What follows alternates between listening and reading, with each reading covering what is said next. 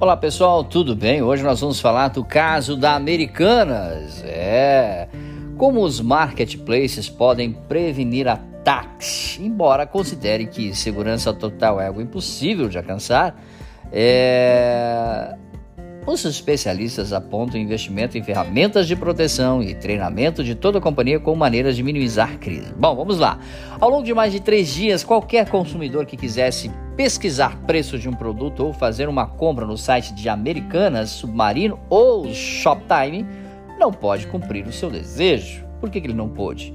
Por conta de um ataque hacker que aconteceu no último fim de semana do dia 27 de fevereiro. Pois é, a rede de varejo retirou parte de seu servidor do ar para evitar problemas maiores. Bom, resultado foi um apagão de mais de 72 horas e uma perda de valor de mercado que pode ultrapassar 3,48 bilhões com B de bola, de acordo com estimativas feitas pela consultoria Economa, Economatica, tá bom? Nessa na, na quarta-feira do dia 23, por exemplo, 23 de fevereiro, para você ter uma ideia, a empresa informou que estava restabelecendo gradualmente e com segurança seus ambientes de e-commerce.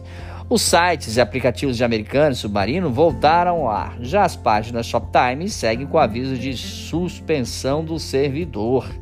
Não é a primeira vez que uma grande rede de varejo que possui operação de e-commerce é alvo de um tipo de cyberataque no ano passado, a Renner sofreu um ataque cibernético que fez com que sua operação ficasse suspensa por um bom tempo também. Plataformas de comércio eletrônico como Renner, Americanas, armazenam milhões de dados de seus clientes, inclusive dados financeiros que podem comprometer diretamente o consumidor, caso a empresa seja vítima de um vazamento. E, e, é claro que por isso essas empresas de marketplace são alvos preferidos dos cybercriminosos, exatamente os dados de softwares e sistemas são essenciais para o dia a dia dessas organizações. E qualquer interrupção pode significar o custo de centenas de milhões por dia, ou até mesmo a falência da empresa, ok?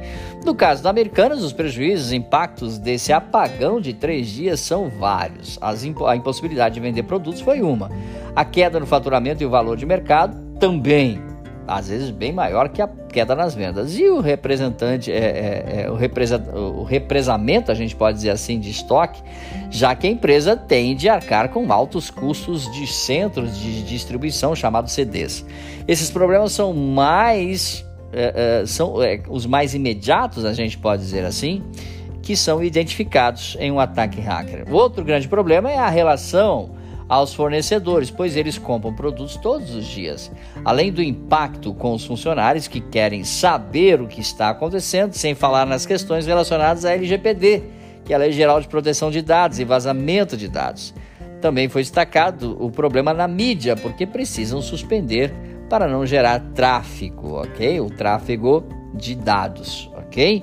Bom, agora como evitar os hackers para a gente concluir o conteúdo de hoje? Na opinião dos maiores, é, digamos assim, é, é treinadores e também CEOs de sistemas, os investimentos em segurança digital e a adoção de ferramentas de proteção que minimizem os riscos podem ajudar os marketplaces a prevenir ataques. Além disso, mais do que investir em ferramentas, as empresas podem apostar em pessoas, isto é, formando equipes de cibersegurança e conscientizando todos os profissionais da importância, é claro, e o crescimento do segmento, ok? Para que cada vez menos empresas sejam atacadas e mais empresas sejam protegidas, tá bom? Mais dicas sobre marketing, podcasts, vídeos, e-commerces você encontra no site dbmarketingdigital.com.br.